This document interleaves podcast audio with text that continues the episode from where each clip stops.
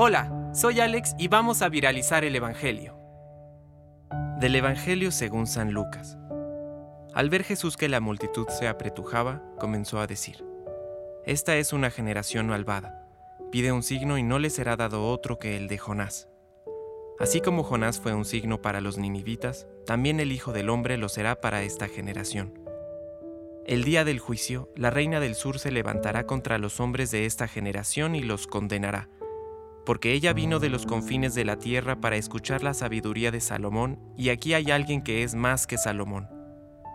El día del juicio, los hombres de Nínive se levantarán contra esta generación y la condenarán, porque ellos se convirtieron por la predicación de Jonás, y aquí hay alguien que es más que Jonás.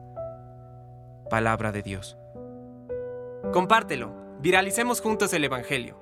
Permite que el Espíritu Santo encienda tu corazón.